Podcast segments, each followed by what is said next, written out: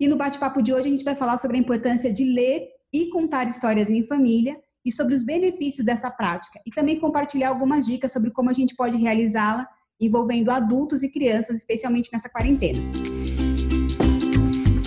E para falar sobre esse assunto, eu tenho dois convidados muito especiais que estão aqui com a gente, o Alexandre Coimbra e o Ilan Brema, que eu quero agradecer muito a presença de vocês aqui. Alexandre, obrigada por você ter aceitado o convite.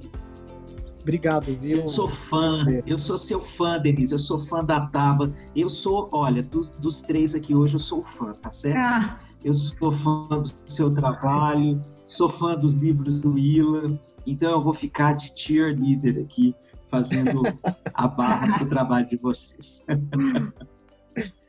obrigada, viu, Alexandrila? Muito obrigada também. Eu que agradeço é, esse trabalho incrível que vocês fazem e super importante nesse momento. Eu vou apresentar os nossos convidados para vocês, para quem não conhece, saber um pouco mais sobre eles. O Alexandre Coimbra é terapeuta familiar de casais e de grupos, trabalha com homens em um grupo terapêutico pela desconstrução do machismo e pela liberdade de expressão e é psicólogo do programa Encontro com a Fátima Bernardes da Rede Globo. O Ilan nasceu em Israel, mas é brasileiro por opção. Ele é um autor exclusivo da Moderna, é o mais recente dos autores exclusivos da editora Moderna. Psicólogo com mestrado e doutorado em educação, autor de mais de 70 obras, o Ilan já vendeu mais de 3 milhões de livros no Brasil e no mundo, tendo recebido importantes prêmios e reconhecimentos. E aí eu queria começar, é, eu queria perguntar para cada um de vocês como é que a leitura e a contação de histórias pode beneficiar os adultos e as crianças nesses tempos de isolamento. Bom, é, a, gente pode, a gente pode partir de alguns pressupostos para falar sobre é, a importância da leitura e, da, e dos contos nesse momento. Os pressupostos são os seguintes: o estresse, né, o estresse, ele, ele ele modula a nossa, a nossa resistência. O que, que, que, que quer dizer isso? Né? Virginia deve trabalhar bastante também com esse tema. Pessoas deprimidas, pessoas muito deprimidas, muito tristes, é, além de milhões de consequências, uma das consequências é você ter uma imunidade menor. Não é à toa que pessoas com depressão são mais fáceis é, é, elas conseguem, infelizmente, tem mais possibilidade de ter doenças é, oportunistas. Quando você vai fazer uma cirurgia do coração muito forte, intensa, importante, sempre tem psicólogos do lado. E esses psicólogos, eu tenho amigos psicólogos hospitalares, né, que dizem que ele só vai para a mesa de cirurgia, um cara que vai operar do coração, se ele estiver minimamente bem de cabeça. Porque uhum. se estiver muito deprimido, isso pode né, dar, dar consequências na hora da, da cirurgia. Ou seja, a tristeza profunda, a depressão, tem a ver com o nosso sistema imunológico. Portanto, ao contrário também, a gente pode falar que é uma verdade. Pessoas que têm um equilíbrio é, maior equilíbrio mental, estão mais equilibradas na parte emocional, o sistema imunológico tá, também está mais equilibrado, no geral, do que, do que isso faz triste. As crianças, elas também ficam tristes, também ficam deprimidas. E uma forma de, de, deixar, uma das formas de deixar as crianças mais equilibradas mentalmente, isso é uma certeza que a gente tem há milênios, é contando e lendo histórias para ela. As histórias, elas modulam esse estresse que ela vive. Por quê? Porque as histórias falam de como funciona a natureza humana, de como funciona a própria mente infantil. Ela dá uma, ela comunica para a criança é, é, um mapa. Ela dá um mapa mental de emoções, né? Como como eu funciono por dentro. Essa é uma das funções indiretas de uma narrativa. Então, se a gente está contando histórias e lendo histórias de qualidade nesse momento para os nossos filhos, a gente está ajudando essa criança é, a ter um sistema imunológico mais mais forte e ajudando ela a compreender essa, esse momento de incerteza que a gente está vivendo. As histórias, as boas, falam da incerteza, de como se combate a incerteza. Então, mais do que nunca, é, pais, é, professores, é, ler e contar histórias é fundamental. Olha. E você, Alexandre, na tua experiência? Bom, eu, eu quero falar do lugar de terapeuta de família, né? É, que é o com que eu trabalho há 24 anos. Então, é, a experiência da quarentena está trazendo um desafio para as famílias, que é nós passamos as últimas décadas do lado de fora de casa, né? cada vez mais do lado de fora, em jornadas de trabalho extensas, com mais tempo de deslocamento de trabalho, trânsito, engarrafamento, etc. é, com a chegada dos smartphones, a gente ficou do lado de fora, estando do lado de dentro. Né? A gente estava, mas não estava, uma presença ausente. Né? É, no ano passado criou-se um conceito para falar dessa presença ausente parental dentro das casas, que é parentalidade distraída, né? que é aquela história da gente brincar com a criança com a tela do smartphone do lado. A gente está jogando um jogo de tabuleiro, aí a gente joga a nossa vez, passa lá o dado 4, 1, 2, 3, 4. Aí, como ainda vai rodar para o resto da família, eu dou aquela uhum. olhadinha uhum. nas mensagens. E na hora que chega a minha vez de novo, a criança começa: mãe, pai, pai, pai. E a gente fala: calma, só estou dando uma olhadinha na mensagem. Sim. Isso aqui é a parentalidade distraída. Então, todas essas coisas foram afastando a gente do convívio, né? É, e a quarentena é um desafio para muita gente, porque é, um, é uma imposição de que a gente esteja só do lado de dentro. Sim. É, tem muita gente que nem se lembra dessa experiência, do que é estar dentro de casa, né? com essa frequência que a quarentena está ofertando para a gente. Com as pressões emocionais de estar, como o Ilan falou, imerso em incertezas. Né? Porque a gente não sabe como vai ser o mundo depois dessa quarentena. A gente está numa espécie de casulo existencial em que está todo mundo aí numa metamorfose é, que não sabe muito bem para onde vai. E é, a história é, infantil, né, contar histórias, não acho que é só para as crianças, né? É, eu acho que nós nos abastecemos uhum. desse, oxigênio, desse oxigênio para a alma, que é contar uma história, né? É, porque a nossa história de vida também pode ser narrada e renarrada. Nós somos é, seres multistoriados, né? nós temos várias formas de contar a nossa história, de falar dos nossos sofrimentos, de falar das nossas virtudes. Então, quando a gente se conecta com uma história, com, uma, com a literatura infantil, a gente está se conectando com a abertura da alma para recontar as coisas da nossa vida, para escavar experiências antigas que às vezes estão esquecidas, né? Para a gente lembrar como é que é a beleza da gente se refugiar em momentos de tanto estresse e insegurança, é, na beleza da fantasia, né? Na beleza da ficção, porque isso é uma é uma experiência que renova a nossa esperança. Né? Toda história, é, quando a gente lê para uma criança e ela dorme né, depois de ler aquela história, é, tem uma mensagem aí silenciosa que grita para a gente, sobretudo nesse momento de quarentena. Né? É esta história e, sobretudo, é esse momento de conexão e de encontro entre nós pacificou a alma do meu filho, da minha filha, fez com que ela pudesse conciliar o sono de uma forma é, mais bela e está aqui, ó, roncando nos meus braços. Uhum. Né? É, isso, nesse momento que a gente está vivendo, isso tem um poder impressionante, porque é, nós, muitas vezes, estamos nos sentindo impotentes para entregar para as nossas crianças o que elas estão pedindo.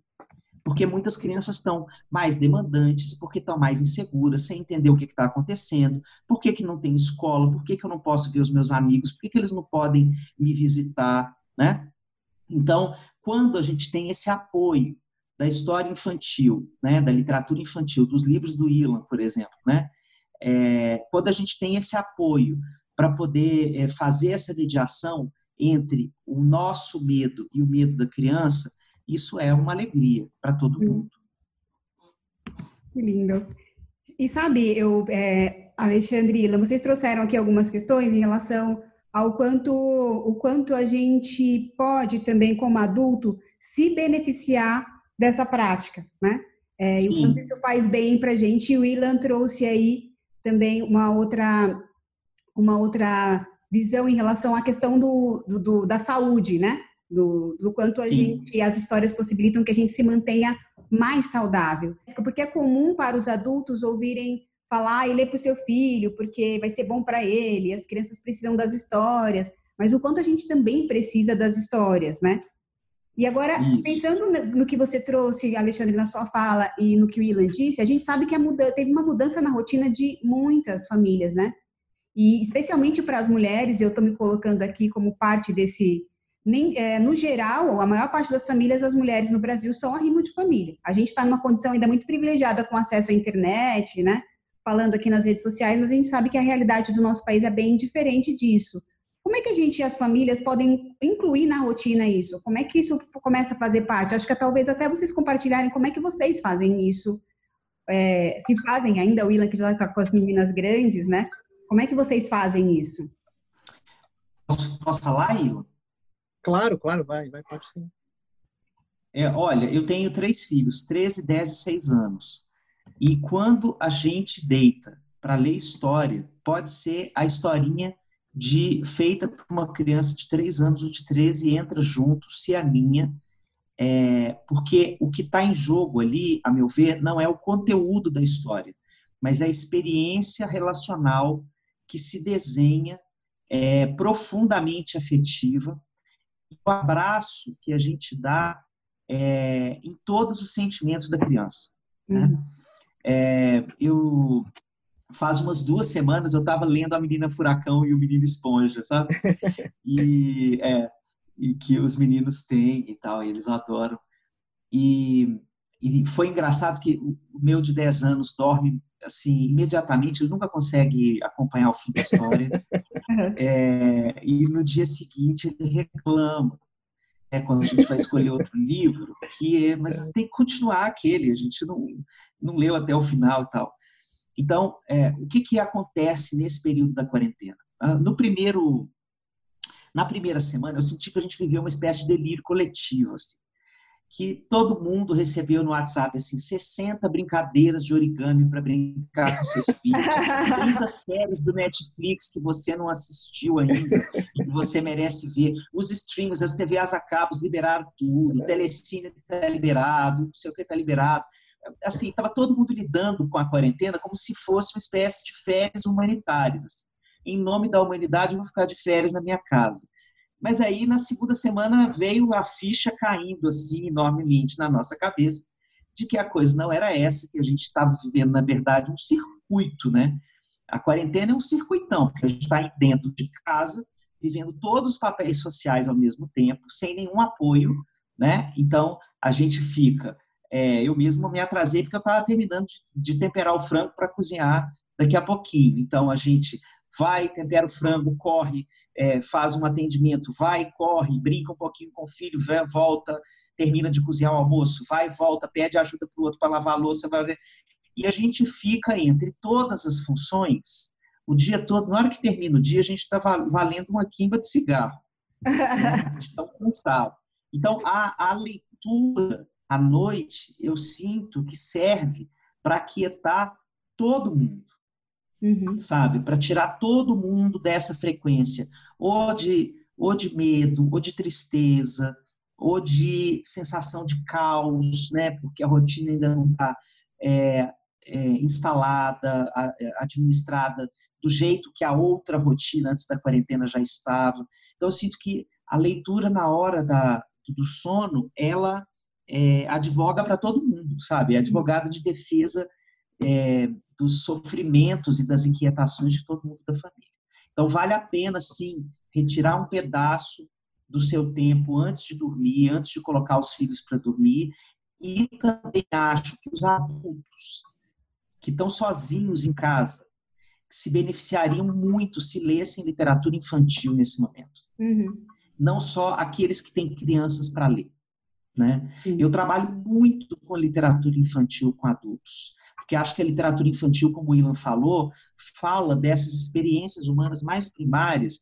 Por exemplo, com homens, é uma coisa maravilhosa trabalhar com literatura infantil, porque é uma forma muito poética da gente falar das alfabetizações emocionais que muitas vezes os homens não vivemos. Sim. Né? Então, acho que todo mundo se beneficia disso nesse momento. E você, Ila? Ai, nossa, Alexandre, adorei a sua fala. Não tem um monte de coisa aqui, adorei. Hum. Essa coisa da, do, do, da presença ausente, né, parentalidade distante. Vou juntar com aqueles outros que tem. Parentalidade que é pai, distraída. Distraída, distraída. E tem aqui o, o, uns que tem novos também, que é pais limpa-trilhos, pais helicópteros. Você pode juntar tudo numa categoria aí de dessas coisas que vão aparecendo. Adorei. Bom, é, eu, eu, eu queria falar antes dessa questão da, da, rotina, eu queria falar de uma coisa antes também que acho importante a gente falar, que é da importância né, da, da fantasia nesse momento. É, não sei se vocês estão acompanhando, mas a, a, Globo ela mudou a novela, todas as novelas, né? E a novela das nove, né, foi para fina estampa, né? Era Amor de Mãe. E Amor de Mãe tinha uma coisa mais da realidade, uma crueza maior, né? E o Fina Estampa é uma coisa mais, mais distraída, né? Ela é mais leve, ela é mais para você né, ter uma comédia, uma coisa de rir, personagens mais, mais tranquilos.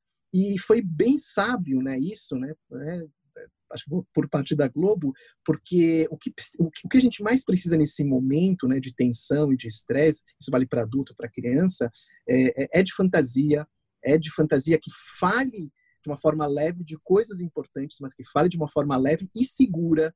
As histórias elas falam de coisas importantes através de uma segurança.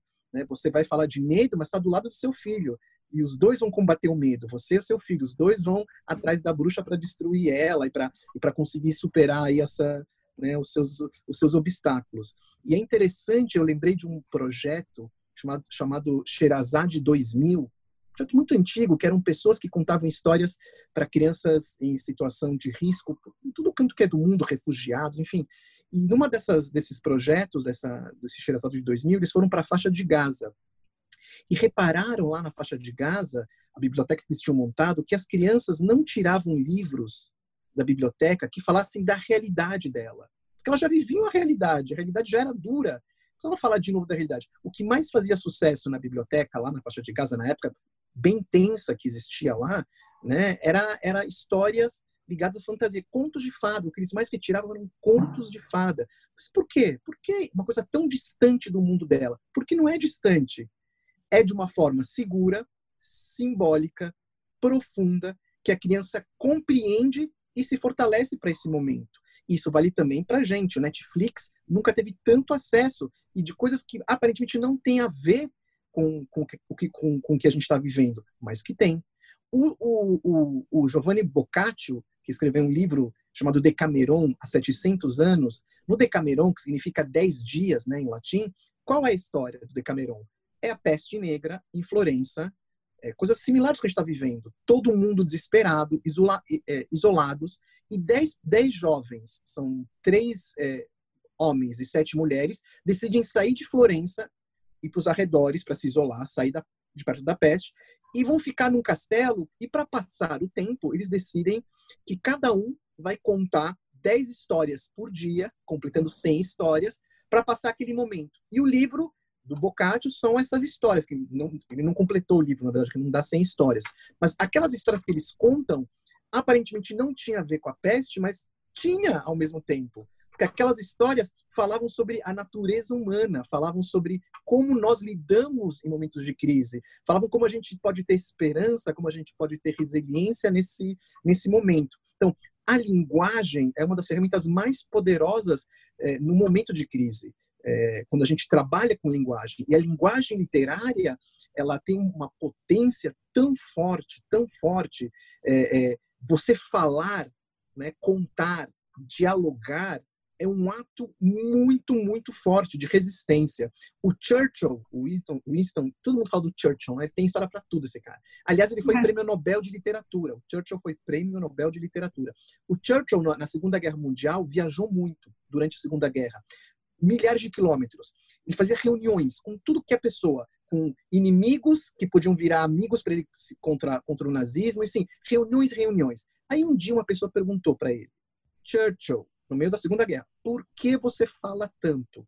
Por que tanta fala? Estamos no meio da guerra. E aí ele respondeu para essa pessoa, para esse interlocutor, que é melhor blá, blá, blá, blá, do que bang, bang, bang. Uhum. Querendo dizer, é muito melhor a gente tentar chegar no equilíbrio através da linguagem, da fala, do que mordendo o outro, do que se atacando fisicamente. Uhum. A literatura, ela ajuda exatamente como repertório do blá, blá, blá, blá. Quanto mais linguagem, menos violência e menos mordida.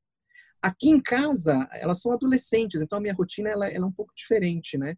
Elas estão tendo aula durante né, quase um período e meio, é, elas a gente almoça junto. O que está mudando bastante aqui em relação à rotina é uma coisa que, que, que, que isso vai mudar para sempre, eu acho. Né? Os jovens da classe média, eu falo da classe média, tá? principalmente, é muito diferente nas classes é, pobres do país, mas na classe média e classe média alta, é, os jovens eles só tinham experiência de arrumar casa ou intercâmbio internacional, iam lá para o intercâmbio e faziam a caminha deles tudo mais. Um momentos muito expor... acampamento, muito expor... Agora mudou isso completamente. Então, as minhas filhas, elas estão arrumando a cama esticadinha, que eu fico histérico quando elas não esticam a cama, esticadinha, estão ajudando realmente na casa, é, sabendo o que, que é uma pessoa que vem na sua casa, uma diarista, o que, que ela passa. Isso é importante elas terem, sentir isso na pele, para dar valor para essas pessoas. Então, é, tô, eu, claro, fazendo faxina enlouquecido com dor na coluna, é, é, assim, e, e tu, todo mundo aprendendo a lidar com uma coisa que o europeu já está mais acostumado, mas a classe média brasileira, a classe média alta, sempre terceirizou tudo e a terceirização está acabando, está uhum. acabando. A gente vai sair diferente disso. A gente tem que lidar com, com, com, com, com as nossas próprias coisas. Em relação à literatura, as minhas filhas estão estão lendo sozinhas, são, são grandes já, elas vão se virando e tem internet e, e tudo mais. Eu acho bem, bem bacana a, a, questão que o Alexandre colocou com os pequenininhos, né? encontrar esse caminho com os pequenos. Não tem desculpa, não tem desculpa de, de não ter tempo para parar o que está fazendo para compartilhar uma história. E sabe que a gente a gente coleciona aqui na Taba depoimentos de de, outra, de famílias que falam muito sobre isso. Assim, hoje mesmo a gente recebeu um lindo falando sobre o, o, o quanto essa experiência de receber um livro, de poder é, convoca essa presença. Foi uma mãe dizendo que ela tem um filho maior e, e tem um bebê. E que, lógico, quando você tem dois filhos e um é muito pequeno, ela, ela falou: olha, quando chega o livro, parece que ele, ele me traz assim: ó, oh, você precisa ler. Né? Ela falou: me, me põe isso na agenda, porque na loucura do dia a dia eu não consigo fazer isso, né? Agora, pensando, eu queria to, é, tomar um. Uma, a gente aqui na Taba, a gente acredita muito no poder das palavras, né? Eu gosto, quem já me ouviu falar, vai ouvir falar de novo sobre isso, mas a gente. Eu gosto da metáfora do, da, da autora do, do Harry Potter, né? Que no, nos primeiros livros ninguém fala o nome do Voldemort. É aquele que você sabe quem, etc. E aí ninguém consegue usar né, o, ninguém consegue lutar contra ele, ele é disforme, ele não tem um corpo, ele é fluido. E à medida que mais gente vai falando o nome dele na série, ele vai se tornando uma figura é, palpável, concreta e por isso destrutível, né? Mas Ila, eu quero, você tem uma expressão que eu gosto muito, que tem a ver com esse raciocínio que eu comecei, dizendo desse alimento, de aprender a nomear as coisas, que você afirma que a literatura ela funciona como uma espécie de vacina para as crianças, né? Para ajudar a lidar com os temas tabus, tal. Hoje em dia, especialmente a literatura infantil, ela tem sofrido uma série de, de censuras em relação a alguns temas que supostamente não poderiam ser tratados com as crianças. Então, assim, existe um movimento para tirar a bruxa do livro. Acabou de sair agora uma coleção de contos e que o lobo, por exemplo, é vegetariano e não é nem com a intenção de fazer uma paródia ou que isso tenha um humor. Não, é que assim, agora o lobo se converteu ele não é mais essa figura que, que você é assustadora, né? Então, como é que como é que é isso da literatura funcionar como vacina? Porque ela, se ela é, traz um repertório simbólico, como você trouxe, ela vai lidar com coisas aí que nem sempre são muito fáceis, né? Como é que funciona isso? Inclusive para uma assim, é... para o momento de coronavírus. Né? Olha, vou te falar uma coisa que é, que é muito interessante. Você está falando a coisa de, de tornar o lobo vegano, vegetariano, mas não, não, de uma forma engraçada, que eu acho até engraçado isso, mas não é, eles fizeram isso realmente porque achavam que se o, lobo mau incentivava a violência. Se, é como você pegar uma sopa e começar a tirar uh, a cenoura, tirar uh, a selga, tirar a soja, tirar a carne, deixar só ela rala. Um conto de fadas, um chapeuzinho vermelho sem lobo mau é uma sopa rala. Uhum. Não é nada para criança. É uma afirmação que não é um nada. Diferente de histórias da Chapeuzinho Vermelho engraçadas, como tem um da Companhia das Letrinhas, que o lobo tá preso. Não é isso que eu tô falando, mas com essa intenção, né, de, de, de suavizar. É, essa expressão que eu cunhei, né, de vacina literária, ela tem, eu faço uma analogia muito com com a vida é, real assim da criança, quando aqueles pais é, eles é, pais muito neuróticos com limpeza, né, que limpam muito a criança e a, a tamanha limpeza, a tamanha limpeza que a criança vira alérgica, porque ela não ganha anticorpos. é a famosa vitamina S. Claro que não é para pegar a criança e jogar ela no lixão, mas a vitamina S é uma coisa importante, ela vai criando resistência, vai criando anticorpos é, em relação aos germes, a tudo. Assim funciona a vida. É, é, quando você deixa ela, ela é, higienizada demais da conta, um ambiente muito. A água mais pura do mundo, que é uma água usada por supercomputadores lá na Califórnia, essa água que é filtrada mais de não sei milhares de vezes para ser usada por algum motivo, se essa uma gotinha de água, que é a água mais pura do mundo, cair na sua boca, você morre. Você morre, né? É, é, e tem uma explicação por isso, de tanta limpeza, tanto não sei o que lá. Dizer, limpeza extrema neurótica acaba sendo uma própria doença. É, para o mundo das histórias tem uma, uma correlação. Se você limpa as histórias, tira os componentes principais, você está deixando a criança sem anticorpos, que é um termo que uma coisa que eu cunhei, né, um termo, sem anticorpos simbólicos, né, os anticorpos simbólicos para ela se preparar para as coisas que vão acontecer na, na, na, na vida dela. Uma, o que é uma vacina? As pessoas agora estão procurando uma vacina para o coronavírus. Como estão procurando essa vacina? Através do próprio vírus desativado ou DNA, RNA do próprio vírus, eles estão usando o próprio veneno, um, um pedacinho pequeno, para tentar encontrar cura. Essa é a base de uma vacina. A vacina ela foi criada exatamente assim. Você pega o causador da doença, o agente estressor, desativa ele ou deixa ele ativado bem pouquinho, inocula, criamos anticorpos e vamos em frente. No mundo da narrativa, é exatamente a mesma coisa para a criança. Então, a criança ela precisa ter contato com esses agentes estressores na história, mas de uma forma segura, né? Estamos lá do lado dela. E ela vai, vai criando anticorpos, anticorpos simbólicos, quando a bruxa verdadeira aparecer, que no caso agora é o próprio coronavírus, né? É essa situação, não poder ver os nossos avós, isso é uma coisa tremenda. Então, ela precisa estar preparado para isso. Se uma criança não está preparada, não tem esses anticorpos, o baque é muito maior. O baque é maior. Então, eu sou realmente assim, frontalmente contra essa higienização das histórias, né? essa forma de, de, de lidar com a, com a, com, a, com a criança como ela fosse uma, um ser raso, simples, sem complexidade.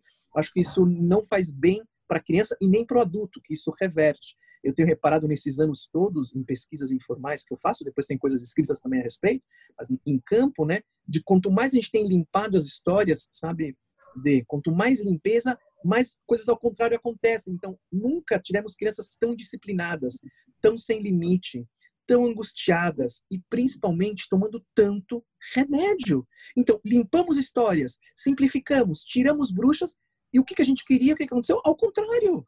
É hum. óbvio, né? Para mim, professor, é óbvio. Nunca tivemos tantas crianças tomando remédio no campo psiquiátrico, no campo das emoções. O Brasil é campeão recordista. Tem a ver uma das questões, é uma questão mais ampla e complexa, mas uma das questões é essa, porque a gente não está dando essa vacina para ela, eu chamo de vacina literária, né? essa, essa, a literatura, a linguagem, isso vale também para música, vale para arte em geral, para ela se preparar para esse, esse momento que a gente está vivendo. Alexandre, e você? O que você pensa a esse respeito? Nossa, eu estou aqui tão inebriado pela fala do Ilan. É, eu, eu, concordo, eu não posso concordar mais com você, Ilan, porque é, na hora que a gente tem crianças, né, eu fiz recentemente um, um trabalho com uma escola de 4 mil alunos lá em Brasília. Passei um dia conversando com professores sobre é, ser uma figura de referência emocional para os estudantes, né? E uma professora de educação infantil me conta que 40% das crianças da sala dela estavam tomando medicação psiquiátrica na educação infantil. Minha gente, na hora que a gente tem um tipo de índice desse, é para parar o planeta mesmo. Isso para mim é pior que o coronavírus. É para parar de fazer control, para fazer Ctrl Alt Del e falar assim, gente, deu ruim, vamos começar de novo? Porque isso aqui não é uma, não é uma coisa é, possível, né? É, então, eu acho que essa questão, é, isso é parte das ignorâncias do nosso tempo, sabe? A gente, infelizmente, está vivendo uma época em que as instituições estão sendo questionadas, as instituições que, inclusive, dão contorno para a nossa vida. Né? Então, do mesmo jeito que a pessoa prefere escutar o tiozão do zap a escutar a, as, os pronunciamentos da Organização Mundial de Saúde sobre como se prevenir é, o, é, contra o coronavírus, é, as pessoas acham que suprimir essa parte dita negativa, dita traumática, é, dos, o, dita imprópria dos conteúdos dos, dos clássicos, inclusive infantis, é uma medida protetora para o desenvolvimento infantil, né? Então, para é, eu não tenho nem é, como dizer coisas a mais do que o Ilan disse, talvez só, só pontuar o seguinte: é, a gente precisa estudar desenvolvimento infantil para compreender como é que o funcionamento da visão de mundo da criança vai sendo constituído e a importância dela ter contato repetitivo com esses elementos é, que são assustadores, sim, dos contos de fadas, das histórias infantis, é, mas a repetição, por exemplo, só estou trazendo uma dimensão é, da experiência dela com a história, né? Aquela história de dela pedir várias vezes o mesmo livro, várias vezes para ver o mesmo desenho, porque ela quer é, ganhar essa noção de que existe alguma previsibilidade na vida, que mesmo que existam é, agentes invasores na vida que sejam é, maléficos, que a gente tem como, como lidar com eles, né? Mas ela vive tudo desde o início como se fosse a primeira vez. Como diria o Chico, amou daquela vez como se fosse a última, né? É, então, amou daquela vez como se fosse a primeira. Então, hum. se vinculou àquele, à, àquele conto, àquela história, é, para ir ganhando essa consistência interna da, da capacidade dela de sentir que existe a possibilidade do ser humano enfrentar os seus fantasmas internos e externos. Então, se a gente retira o fantasma, a gente está retirando a resiliência, a construção da resiliência infantil. Então, acho que isso é uma coisa para é, a gente. Assim, eu acho que teorias do desenvolvimento infantil tinham que vir junto da água da, da Sabesp, sabe? Assim, na conta de água, aplicando essas coisas, é assim, para as pessoas para as pessoas não, não entrarem nesse fluxo ignorante, porque isso é, é, é, a mais pura ignorância sobre como nós funcionamos e, e como o Ilan disse, é uma, uma simplificação grosseira das capacidades adaptativas da criança de se ir se colocando no mundo, né? Então, é, é, realmente uma coisa para a gente dar contra o Altidel. Oi. Alexandre, Alexandre, você falou uma coisa tão legal a gente está bem sintonizado mesmo, muito bacana, muito bacana. Você falou de uma palavra que eu uso bastante também quando eu falo de literatura, e teve com Harry Potter também, de, que é a questão do, do fantasma. O que, que é o fantasma? Sim. O fantasma é o não falado. O fantasma, o fantasma ele, ele desaparece quando, quando a gente acende a luz. Você quer acabar com medo? E eu digo que a luz, para acabar com o fantasma, é a linguagem, é a literatura, é a ficção, hum. é a arte. Como a gente acaba com os nossos fantasmas? ligando uma lanterna na cara dele. O fantasma não aparece de manhã do nosso lado na praia ou na Praça da Sé. O fantasma aparece à noite. Por que à noite? Porque ele projeta os nossos medos. O fantasma é projeção dos nossos medos. Portanto, que nem no jogo, tem um jogo que eu fazia com as minhas filhas no Wii de videogame, que eram os fantasmas que apareciam e com o controle, o controle era uma lanterna. Como a gente destruía cada fantasma? Enfiando a lanterna na cara dele e ele derretia. Esse derretimento do fantasma é abrir um livro e contar uma história, é uhum. cantar uma música, é, é trabalhar com, com, das mais variadas formas artísticas. O não nomeado do Harry Potter é isso. O não nomeado é lacaniano, né? A, a mulher do Harry Potter, a Rowling, é lacaniana, né? O não nomeado é Lacan puro, aquilo lá. Então, quando você nomeia, quando a Hermione diz Voldemort, e o pessoal fica bravo, ela responde no livro dela, fala no próprio no primeiro livro, diz: eu falo o nome dele para ele perder a força dele. Se a gente não falar o nome dele, ele vai ganhando esse contorno de, de monstruoso. Na hora que a gente enfia a lanterna e fala o nome da coisa, por isso que eu amo as cantigas, sabe, Alexandre? Porque quem canta seus males espanta. E sem mudar nada da cantiga, alguém acha que eu vou cantar Atirei o pau no gato e vou saindo matar gato? Não. Boi Boi da Cara Preta? Não, gente. O Boi Boi da Cara Preta, o Florestan é, Fernandes, né, o pai, é, é, que ele, ele, ele era um pesquisador, um grande intelectual da, da USP e tudo mais, tem um texto dele dos anos 40 que ele diz que as cantigas como Boi Boi da Cara Preta, elas são uma forma de exorcismo. Você fala sobre o monstro para proteger seu bebê, para ele desaparecer. Você não esconde aquilo. Então, as pessoas cantavam colocavam para fora aquelas músicas para nomear, para não aparecer o Voldemort. Então uhum. você não pode mudar as cantigas achando que aquilo lá vai auxiliar a criança. É o contrário, porque se ela não não tiver noção, por exemplo, que o samba lelê está doente, a gente pode ficar doente. Como ela, como ela vai lidar com a doença? Né? Se ela não, não, não, né, não, não, não prestar atenção na, nessa linguagem da, da, das cantigas, ela não vai saber do que, que se trata. Então, as cantigas, como as histórias, falam desse mundo interior e o que, que acontece depois é a lanterna na cara do fantasma, o derretimento. Sabe que eu também, eu acho que as, é, é, enfim, eu criei, cada vez mais eu tenho clareza do que porque eu criei a Taba. Acho que a, a, né, a, nossa empresa tem seis anos, mas tem muita clareza da importância das histórias e das palavras. E quanto mais eu, o tempo vai passando, eu vou vendo quanto isso está no coração do, do que a gente faz. Porque se eu tivesse que escolher o que dar de presente para os meus filhos, para, né, eu daria com certeza histórias, eu daria palavras, porque com as palavras a gente pode construir mundos, né? Ontem a gente fez uma roda de leitura do livro Coração e a Garrafa, do Oliver Jeffers. Quem não conhece, conheça esse livro e esse autor.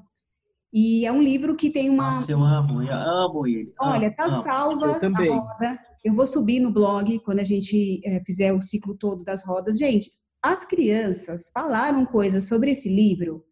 E aí tem uma cena que a cadeira fica vazia e eles acharam que a pessoa que não estava lá mais era o pai, ficou um silêncio, ah, mas o pai dela morreu, alguns disseram, não, ele não morreu, ele só saiu, daqui a pouco ele volta, e, e gerou uma tensão, ficou um silêncio durante a, a leitura, e no final, quando o personagem volta para a cadeira, uma criança falou, eu falei, ainda bem que a gente gravou, porque é bom que todo mundo veja.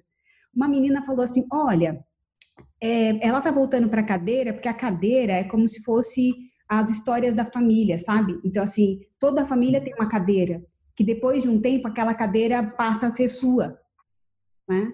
E aí eu falei, nossa, na hora tava lendo, né? Tinha adultos também acompanhando, a gente, peraí, deixa eu, deixa eu, deixa eu me recompor aqui dessa fala. Então, o quanto essa menina, ela tem um repertório que permite que ela veja um livro onde uma a ausência de uma figura e ela consegue ver uma continuidade, ela consegue ver possibilidades ali para além daquilo, né?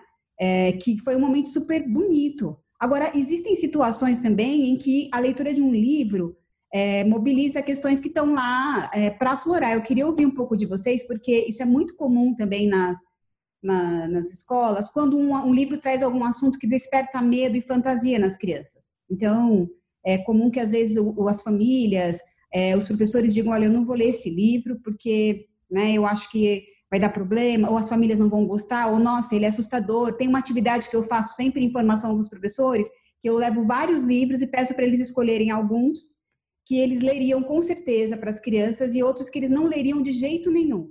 No geral, os que eles não leriam são os que têm a capa escura, os que têm as ilustrações sombrias, ou que tem algum assunto, o personagem morre, ou ainda que tem algum monstro assustador, então é melhor eu não ler esse porque vai gerar algum problema. Então, eu queria trazer essa pergunta para vocês. O livro pode, sim, gerar um trauma? Ele, e eu, a criança pode ficar muito assustada com uma história. O que, que você faz depois que isso acontece, né? Como é que as famílias podem lidar com isso? Como é que o educador pode lidar com essa, com essa situação?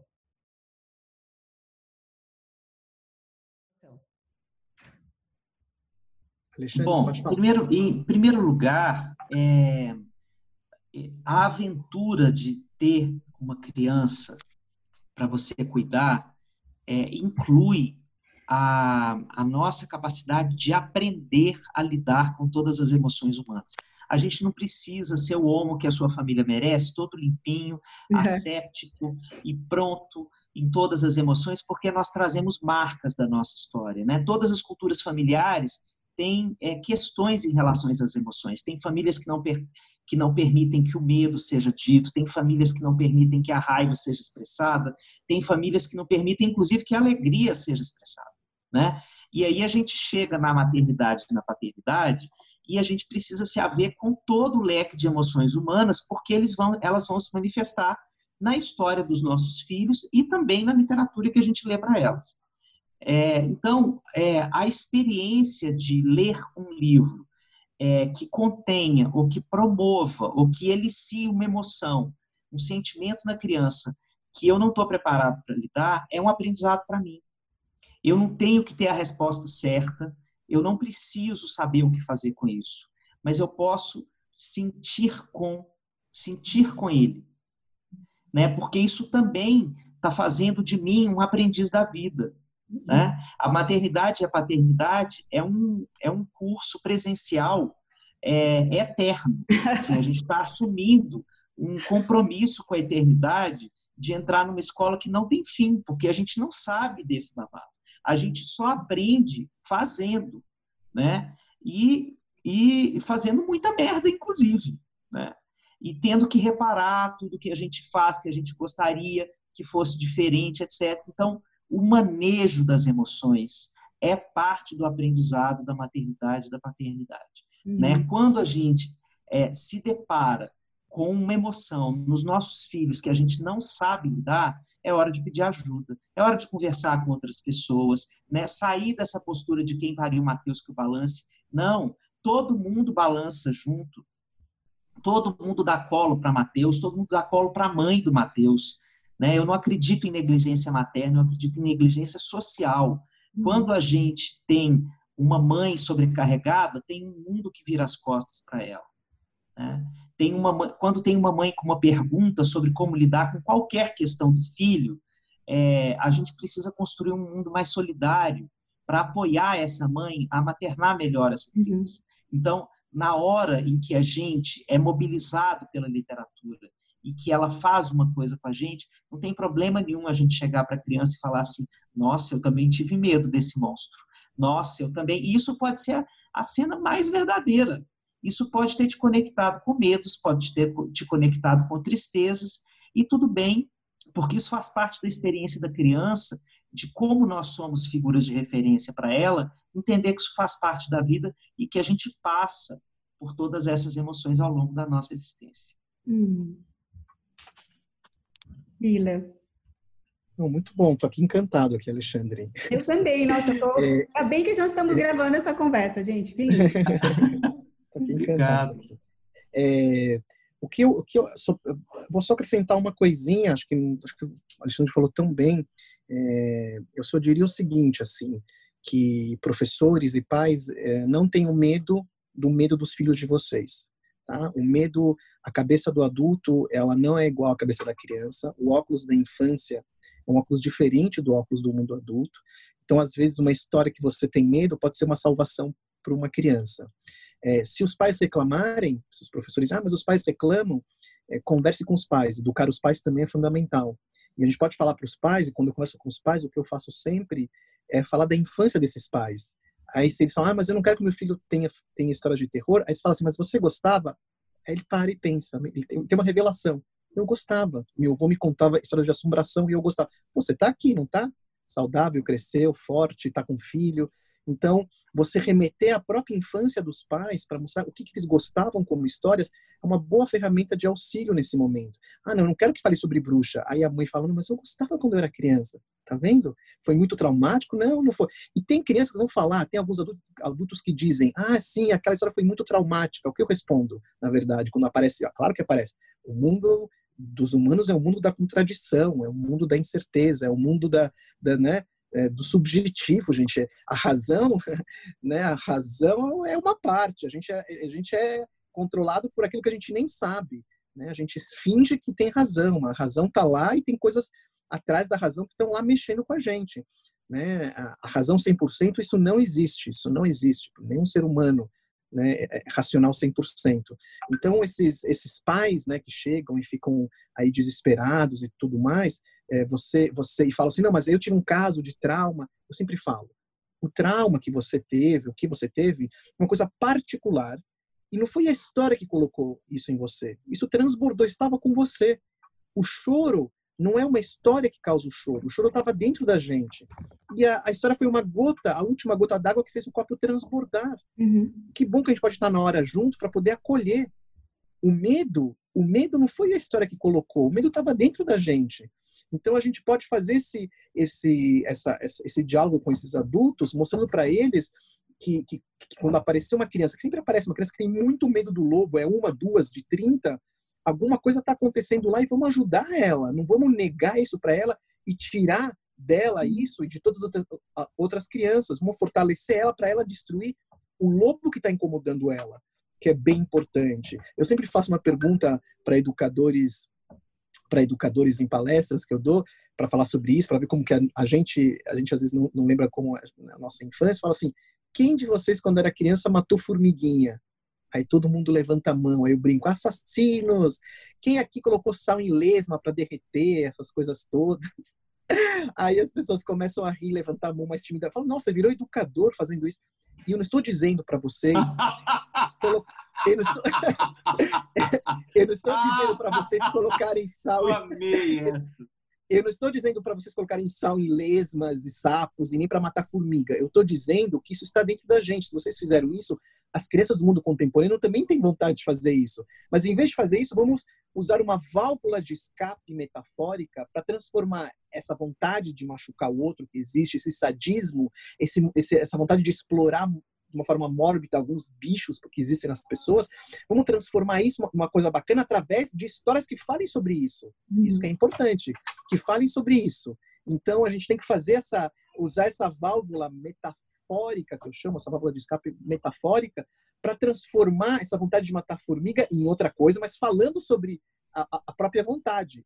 Esse, esse é o engano das pessoas de não querer falar, não tem que falar para essas coisas irem se diluindo. Eu trabalhei muitos anos é, é, no começo da minha faculdade, fiz PUC, né, psicologia na PUC, aqui de São Paulo, e eu fiz estágio na FEBEM, que era é, hoje é a Fundação Casa, né?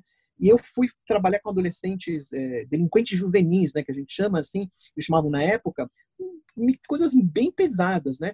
E eu fui trabalhar com, com esses jovens, conversar com eles, fazendo amnésia, entrevista, entrevistas, e o que eu tinha percebido na época, eu era um moleque, né? Mas eu já tinha percebido na época que as histórias dessa, desses jovens eram histórias de uma infância muito pobre, além da pobreza é, material, era uma pobreza simbólica atroz. Brincavam, tinham poucas oportunidades de brincar, tinham, não tinham pais para contar história, assim, o mundo simbólico empobrecido. E eu comecei a fazer uma hipótese já na época, que era o seguinte, se aquela, aqueles jovens, eles eles não tinham como transformar a raiva, o ódio, o sadismo deles através do mundo simbólico em outra coisa, eles iam para a realidade, machucavam a realidade.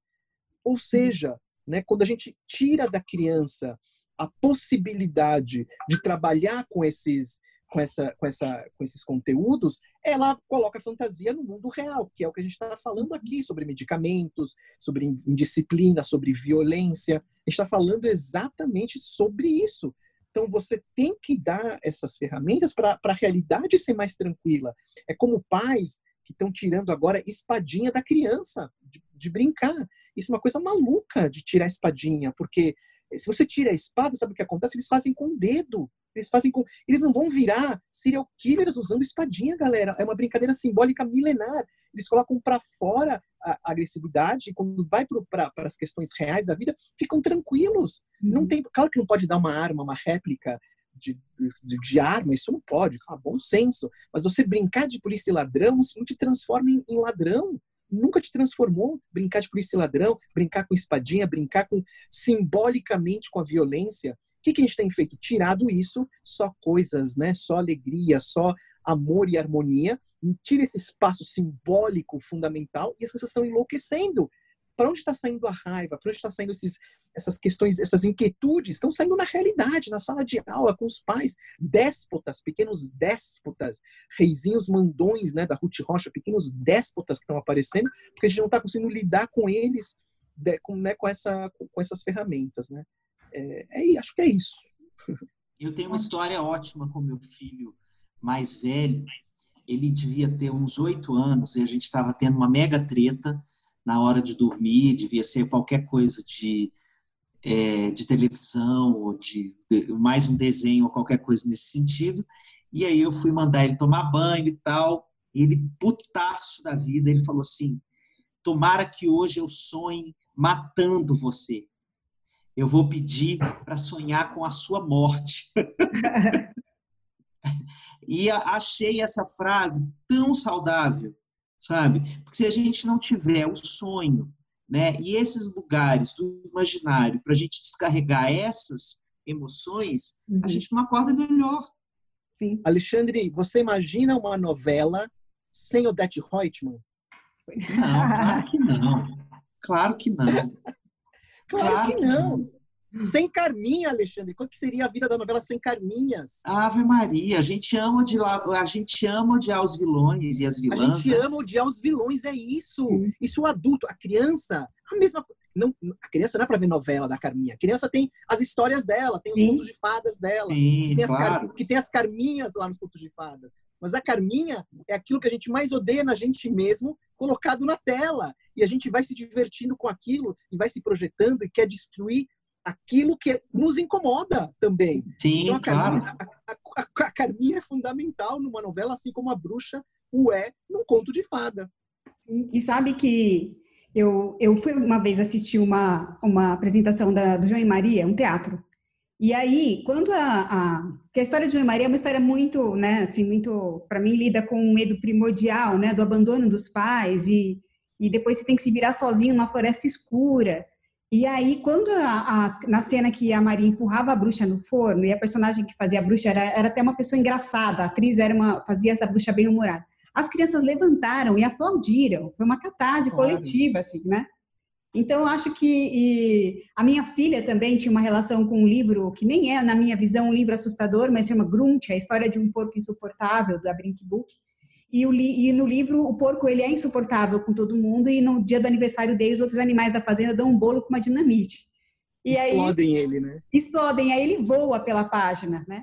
E a Maria desse, é muito que, pequena. Desse, sabia que esse, esse livro, esse livro hoje em dia nem está mais editado, as pessoas não suportam mais isso. Olha que, olha que louco. E ela ficava assim, ó, né? esperando o, o, porco sair. E aí quando o porco saía, a mãe também, né, fazia assim, bum, aí ele, ela fazia assim. E aí ela voltava daqui a pouco dava uma volta, vinha de novo com o livro. Né? Assim, ela, que, ela precisava enfrentar esse porco nesse ali, era muito seguro, fechou, o porco foi embora, né? Então, deixa eu ver de novo se eu sou capaz de lidar com isso, né? Mais uma vez, mais uma vez. É super importante, né? Eu acho que pensando no mote da nossa conversa aqui, que atividade que vocês recomendam foi fora eu vou... os 60 origamis que o Alexandre já compartilhou. Eu vou deixar, eu vou, eu vou deixar o Alexandre falar que ele falou tão bem no começo. Então, Alexandre, dá um recado aí sobre essas atividades que eu achei um Olha, é, eu, eu quero olhar por dois pontos de vista. O primeiro é o das famílias, né? É mais uma sobrecarga para as famílias que já estão sobrecarregadas com os afazeres domésticos, com, com os trabalhos colocados dentro de casa, com o entretenimento das crianças, com o apoio emocional para as crianças, é mais sobrecarga para as famílias. Agora, eu compreendo isso como um sintoma das instituições escolares que estão com medo dos pais, diante dessa tremenda crise que está só começando, de deixarem de pagar as mensalidades e as escolas terem que fechar. Eu acho que é uma forma das escolas dizerem para os pais: a gente está aqui, é, a gente está trabalhando com seu filho, é, não deixe de pagar a mensalidade, não deixe a escola fechar. Eu vejo isso como uma, uhum. uma, um sintoma é mais um, um dos sintomas do medo que está se alastrando nas sociedades é, por conta da, da, da, da quarentena.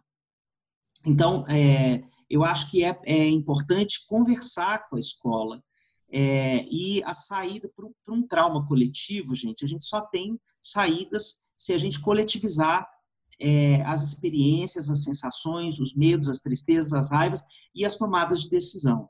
Então, para uma vida que andou tão individualista, do tipo, eu jogo meu filho na escola, pego ele lá às seis horas da tarde, por favor, me prepare ele para a USP, é, esse modo de funcionamento ele vai ter que ser repensado.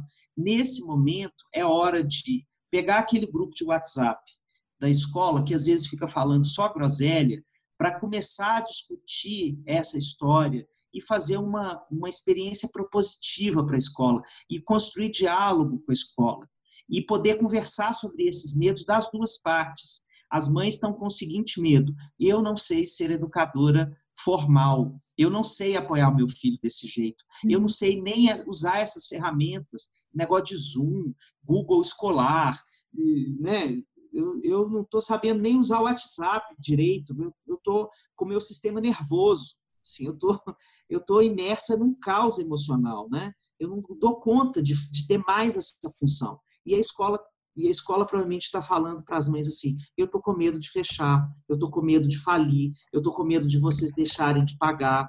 É, então, acho que é, é uma hora de construir um, um diálogo honesto, é, sincero, sabe? Em que a gente possa falar das nossas emoções, dos nossos medos e sair e construir saídas coletivas para isso. Hum. Sem isso, eu acho que a gente não sai dessa história crescido. Sim. Sabe? E acho que parafraseando a, a proposição da, da, de duas grandes educadoras que eu admiro muito, tanto a Débora Vaz, que é diretora do Colégio Santa Cruz aqui em São Paulo, a Piti, que é coordenadora de inovação do Colégio Magnus, se a gente tiver alguma lição para fazer com as crianças, algum conteúdo escolar que a gente possa fazer, leiam literatura. Assim, além de dos benefícios que a gente vai falar, já falou aqui para né, mundo simbólico, as crianças terão aprendido muito sobre a vida, sobre as relações humanas e terão vivido experiência de contato afetivo com as famílias, que eu acho que é fundamental a gente criar essa rede de suporte juntos.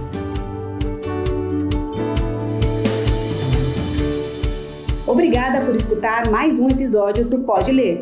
Se você curtiu, pode conferir outros conteúdos no nosso blog blog.ataba.com.br